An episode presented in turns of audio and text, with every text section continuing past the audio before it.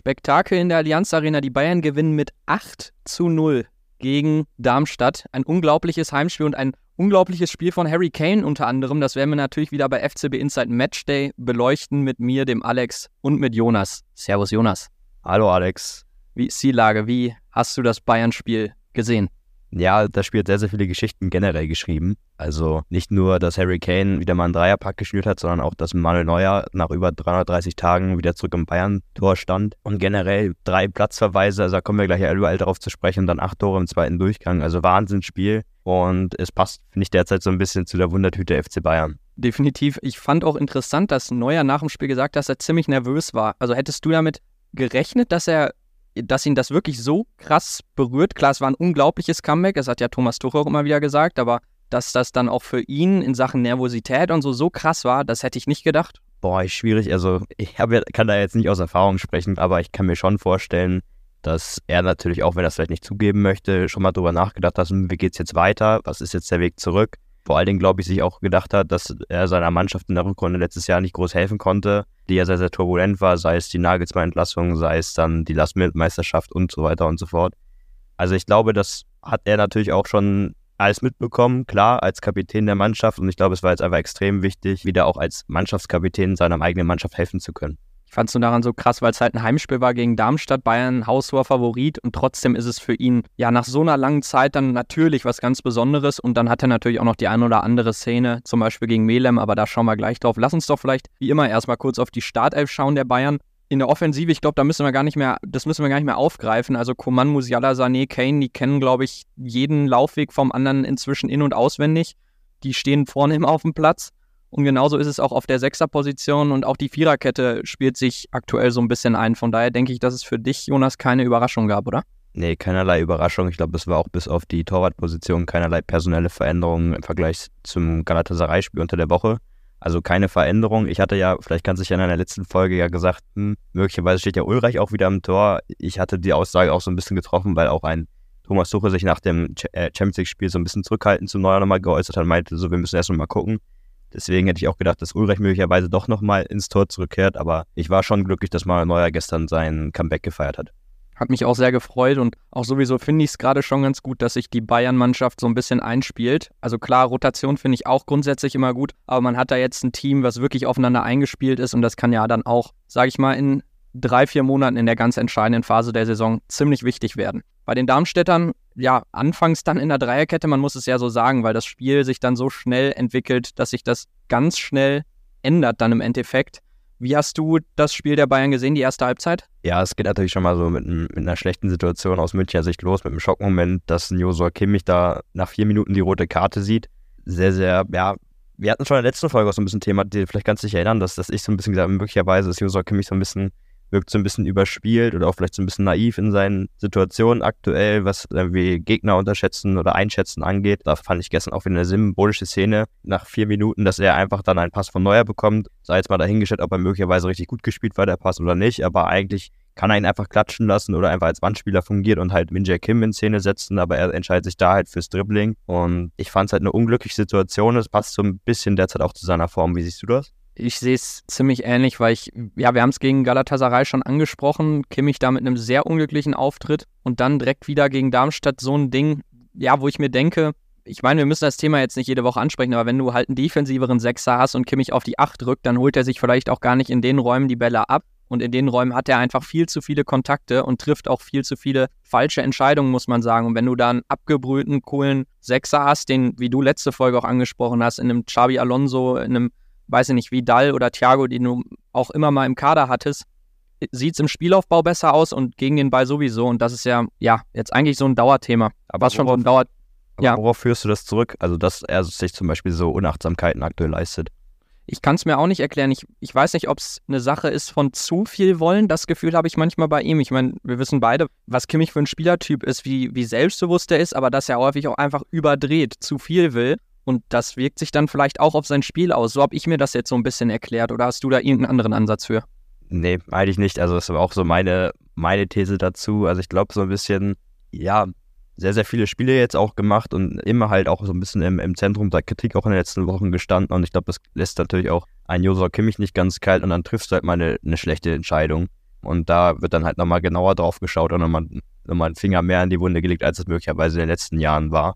Also ich glaube schon, dass auch die öffentliche Kritik an seiner Person oder seiner, nicht seiner Person, sondern seines Spielstils schon auch einen Einfluss auf seine aktuellen Leistungen hat. Man muss aber dann auch sagen, in der ersten Halbzeit ist nicht nur Kimmich der eine, der die falsche Entscheidung trifft, sondern Bayern hat in der Phase wirklich viele Ballverluste. Alfonso Davis hat da ein, zwei Szenen, wo er ins 1 gegen 1 geht oder wo er auch einfach Fehlpässe im, im Mittelfeld hat, in Situationen, wo man sagen muss, wenn das ein richtig starker Gegner ist, dann wirst du da ausgekontert und dann klingelt es wahrscheinlich. Also da gab es unterschiedliche Szenen, auch Musiala, muss man sagen, wo die Bayern einfach unachtsam waren und einfach nicht richtig im Spiel waren. Also Tuchel sagt es ja auch mehr oder weniger, dass er mit der ersten Halbzeit wieder nicht so ganz zufrieden war, logischerweise. Aber sie haben dann ja noch Glück, dass sie von, von einer Unterzahl in eine Überzahl rutschen. Wie hast du die beiden roten Karten auf Darmstadt-Seite gesehen? Also um vielleicht nochmal da anzusetzen, wie Bayern nach der Unterzahlsituation erstmal reagiert hat. Also Thomas Tuchel hat ja auch von außen sehr, sehr wild auch gefordert hier, ich möchte ein anderes System spielen, wir spielen jetzt 5-3-1, hat das öfters angezeigt und er hat sich so ein bisschen missverstanden gefühlt und das hast du, finde ich, auch dem Platz gesehen, dass einfach,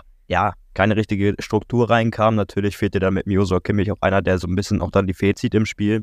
Und dann, ja, kann es ganz, ganz, ganz schlecht auch ausgehen für den FC Bayern nach, nach einer frühen roten Karte. Man hat auch gesehen, dass die Darmstädter dann so ein bisschen auch ihre Chance gewittert haben. Aber ja, man muss es aus Darmstädter Sicht sagen, es ist natürlich ärgerlich, dass du dich dann ähm, in so eine Situation bringst, dass du dann selber zwei rote Karten bekommst. Das hast du gerade angesprochen. Einmal Klaus Jasula mit einer Notbremse an Konrad Leimer, Erst wurde er auf Elfmeter entschieden und dann außerhalb des 16 das war ja das Foul, deswegen dann nur Strafschuss, aber dafür Notbremse, also rote Karte. Und dann halt 20 Minuten später hat dann noch der nächste Darmstädter Innenverteidiger die rote Karte gesehen.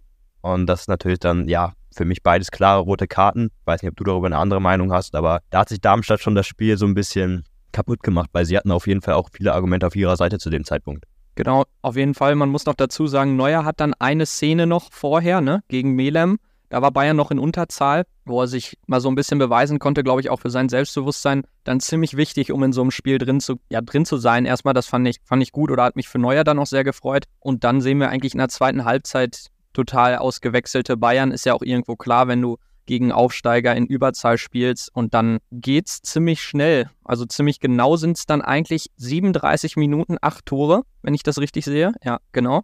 Harry Kane mit einem Hattrick, Leroy Sané mit einem Doppelpack, Musiala schießt seine ersten beiden Bundesligatore, auch beachtlich.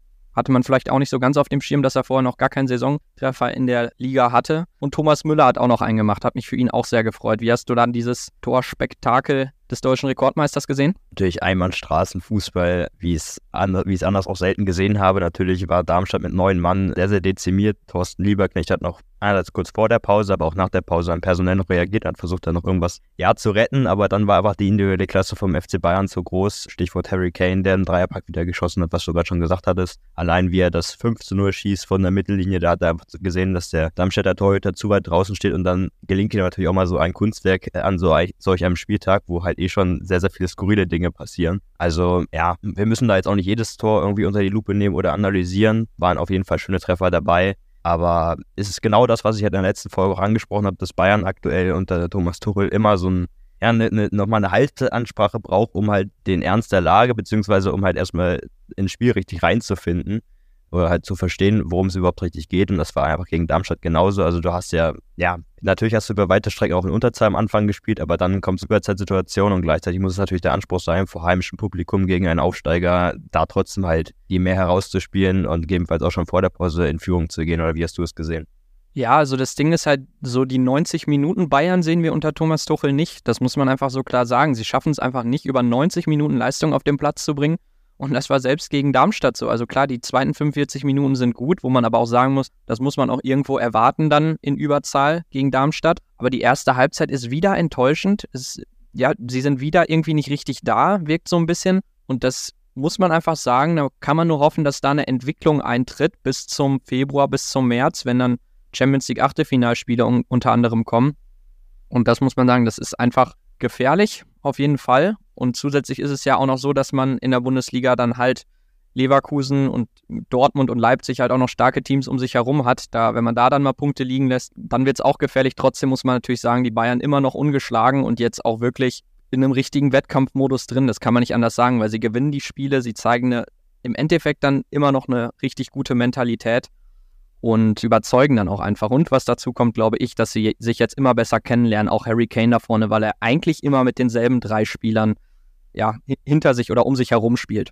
Sehe ich auch so, aber grundsätzlich lässt man in der Verteidigung immer noch zu viel zu, war gegen Galatasaray so, war gegen Mainz, aber auch gestern gegen Darmstadt. Also ich habe mir eine Statistik rausgeschrieben, dass nach 30 gespielten Minuten natürlich war Bayern da auch noch über weite Strecken dann in Unterzeilen der Zeit, aber Darmstadt einfach, ja, wie gesagt, die Chance gewittert hat, selber was mitnehmen zu können in der Allianz Arena und hatte tatsächlich zu dem Zeitpunkt auch mit 9 zu 6 Torschüssen, äh, Schüssen aus Tor, äh, Richtung Tor, ja, mehr, mehr Offensivaktionen einfach gehabt und Bayern kam nicht richtig ins Spiel rein. Und ja, hätte jetzt an dem Tag da irgendwie vielleicht ein VfB Stuttgart, der aktuell sehr, sehr gut drauf ist, der Allianz Arena gastiert, dann hätte es auch ganz anders ausgehen können. Also vielleicht hatten die Bayern dahingehend dann gestern auch so ein bisschen Glück, dass es gegebenenfalls nur Darmstadt war. Vielleicht Josua Kimmich ganz kurz wird gegen Dortmund fehlen.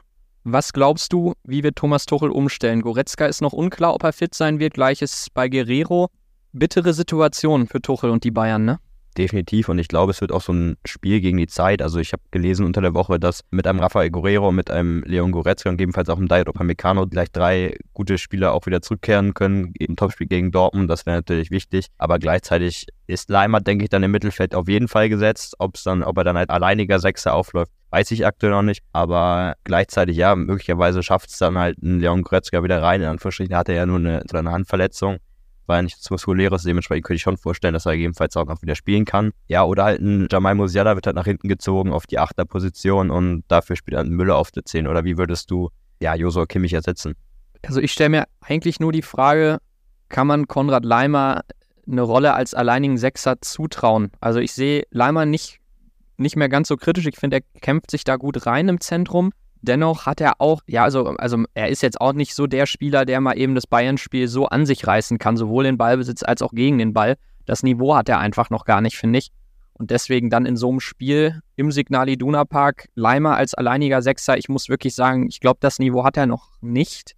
Das hat man auch gegen Galatasaray so ein bisschen gesehen, da kam er auch immer mal wieder unter die Räder. Also ich weiß nicht, ob wir das Leimer da zutrauen können. Und deswegen bin ich da so gespannt. Ich kann mir vorstellen, dass Goretzka bis dahin fit wird. Ich würde mich aber auch freuen, wenn Guerrero irgendwie reinrutschen würde.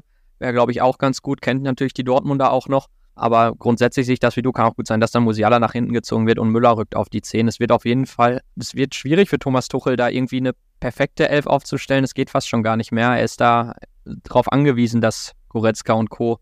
zurückkommen. Hast du sonst gerade was zum Dortmund-Spiel im Kopf oder wollen wir mal sonst unser zweites Thema anschneiden? Nee, gerne noch was zum Dortmund-Spiel. Also okay. nochmal personelle Situation fürs Mittelfeld. Also ich glaube, ich würde auch davon absehen, Leimer als alleinigen Sechser aufbieten in dem Spiel. Vor allen Dingen, weil er auch ich weiß nicht, ob du es auch gelesen hast, unter der Woche gab es eine Statistik vom Kicker, dass Leimer die schlechtesten Passwerte der ganzen Mittelfeldspieler aktuell hat, also sei es im Vergleich zum Kimmich, im Vergleich zum Leon Goretzka, er hat da auf jeden Fall noch Luft nach oben und dann weiß ich halt nicht, ob du ihm dann gegen Borussia Dortmund im Signal Iduna Park dann sozusagen die Rolle als Schaltzentrale im bayerischen Mittelfeld zutrauen solltest oder ähm, zuteilen solltest. Dahingehend, ja, wird spannend und ich glaube schon, dass du dann gegebenenfalls mit Musiala einen spielstarken Zehner oder halt auch dann auch sehr, sehr offensiven Achter dann daneben stellen musst, um halt dann, ja, dein eigenes Spiel auch durchdrücken zu können. Ich glaube, sonst unabhängig davon, die Offensive wird sich wieder selbst formieren und die Viererkette eigentlich auch. Das heißt, wie wir es gerade gesagt haben, geht es dann beim Topspiel in Dortmund nur um die Schaltzentrale, wie du gerade gesagt hast, um die Sechserposition so ein bisschen, wie Tuchel da aufstellen wird. Aber sonst natürlich ein brutal wichtiges Spiel für die Bayern und die Personalsituation ist eigentlich dauerhaft angespannt. Also das ist ja wirklich ein Problem, was sich jetzt durch die gesamte Saison zieht und was sich dann ja auch eigentlich auf den Wintertransfermarkt auswirken muss, weil man kommt ja nie zur Ruhe. Also es gibt ja durchgehend eine Position, wo es richtig eng ist und gleichzeitig hat man auf mehreren Positionen, jetzt halt in der Viererkette, dann noch das Problem, dass man sagen muss, ja, wenn sich jetzt noch einer da verletzt, dann, äh, dann wird es ja in der Viererkette auch nochmal richtig eng. Oder ja, nimmst du das ähnlich wahr? Auf jeden Fall sehe ich das genauso. Also wenn jetzt bei dem Spiel noch irgendwie einmal Thais Delikt oder auch gegebenenfalls ein Nusayr Raui, der verletzt hätte, dann könnte Leimer auch nicht auf rechts hinten spielen. Also das wäre dann auch ein Problem. Deswegen kann man nur hoffen, dass sich auch keiner gegen Saarbrücken vor dem wichtigen Auswärtsspiel in Dortmund verletzt. Ja, gleichzeitig wie hast du gestern das, ich glaube, das war das Bundesliga-Debüt von Pavlovic gesehen? Also ich finde, er hat einen die Zeit, ich glaube, es war eine Viertelstunde, die er bekommen hat, sehr, sehr gut genutzt und hat auch auf sich aufmerksam gemacht. Ich glaube jetzt zwar nicht, dass er die Lösung für das Problem in Dortmund ist, aber ich glaube schon, dass da auch einer heranwächst, der die Bayern in Zukunft auch äh, weiterhelfen kann. Hat mich auch sehr gefreut und ich fand es auch wirklich schön, ihn mal spielen zu sehen, weil die Ansätze, die er hat, sehen richtig gut aus. Und das ist ja auch, muss man ja auch sagen, man kann auf der einen Seite natürlich sagen, klar, das war nur Darmstadt, aber auf der anderen Seite kann man auch sagen, ist für ihn natürlich eine super Möglichkeit, um erstmal Allianz Arena Luft so ein bisschen zu schnuppern, um Bundesliga-Minuten zu sammeln. Und da kannst du ja ein bisschen freier aufspielen, als wenn du irgendwie notgedrungen weiß ich nicht, in einem Saarbrücken-Spiel bei einem 0-0 reingeworfen wirst oder was auch immer. So hatte er wirklich die Möglichkeit, frei aufzuspielen und so hat man dann ja auch seine Ansätze gesehen, wie du auch gesagt hast. Ich finde ihn wirklich, ja, mit Ball am Fuß richtig gut, gut im Spielaufbau, glaube ich, technisch sehr versiert, ist auch, muss man auch sagen, 1,88 groß, beidfüßig, also das sind alles Attribute, die, glaube ich, für die Position richtig stark sind. Eine Sache halt noch, Vertrag läuft 2024 im Sommer aus. Das ist noch sowas, wo ich glaube, da sollten die Bayern dann schon zeitnah verlängern. Aber sonst fand ich es auch schön, dass er sein Debüt gefeiert hat. Und wer weiß, also vielleicht kämpft er sich da ja auch noch immer mehr rein. Das ist ja so eine Entwicklung, die man vielleicht auch bei einem Franz Kretzig noch sehen wird. Sollte sich mal ein Davis jetzt verletzen und Guerrero ist immer noch nicht zurück. Das kann schon schnell passieren, dass dann solche Spieler auch in die, in die Startelf oder halt zumindest mehr Minuten kriegen, ne? Auf jeden Fall glaube ich auch. Also das ist die positive Seite, wenn du einen zu dünn besetzten Kader hast, dass du dann halt immer Jugendspielern es ermöglicht, von unten nochmal durchzudrängen und dann auch mal gegebenenfalls, was du schon meinst, in der Startelf zu stehen. Stichwort Vertragssituation von Pavlovic, denke ich auch, dass es richtig und wichtig wäre, dass die Bayern dahingehend dann den Vertrag auch verlängern. Müssten sie eigentlich auch dann zeitnah machen. Ja, ich würde jetzt einfach sagen, wir blicken nochmal aufs nächste Spiel der Bayern, nämlich DFB-Pokal gegen den ersten FC Saarbrücken. Genau, Pokalspiel gegen Saarbrücken. Ich glaube, eigentlich ähnlich wie beim Preußenspiel, als ich da so drüber nachgedacht habe. Die Bayern gehen als absoluter Favorit rein. Pflichtsieg. Mal schauen, ob Thomas Tuchel ja so ein bisschen rotiert vielleicht. Das ist noch so eine, so eine interessante Frage, die, die sich da dann noch klären wird. Aber sonst glaube ich, müssen wir eigentlich gar nicht so lange auf das Pokalspiel schauen, oder? Nee, glaube ich auch nicht. Also, was du schon gesagt hast, ähnlich wie Preußen Münster in der ersten Runde Drittligist, stehen auch etwas in der unteren Hälfte der Tabelle, also spielen auch gegen den Abstieg und haben jetzt auch im Oktober, stand jetzt, alle Spiele auch nicht gewinnen können. Also, die haben zweimal verloren und einmal unentschieden gespielt. Also, die sind aktuell auch nicht gut drauf, wie damals auch Preußen Münster. Also, ich glaube, es wird eine ähnliche Nummer wie in der ersten Runde. Oder was ist dein Bauchgefühl? Glaube ich auch. Ich glaube, wird ein souveräner Sieg für die Bayern, gehe ich auch von aus. Und dann kommt ja das Topspiel gegen Dortmund. In dem Sinne, da hören wir uns dann am Montagmorgen natürlich ganz regulär wieder in sieben Tagen und werden über das Topspiel reden. Mal schauen, mit wem dann im Endeffekt auf der 6, aber wird auf jeden Fall wie immer ein absoluter Kracher. Jonas, danke, dass du dir wieder mal Zeit genommen hast. Ich bedanke mich ebenfalls bei dir. Sehr cool. Dann hören wir uns wieder nach dem Dortmund-Spiel, Dortmund gegen Bayern. Und bis dahin sage ich Servus und ciao, ciao. Ciao, ciao.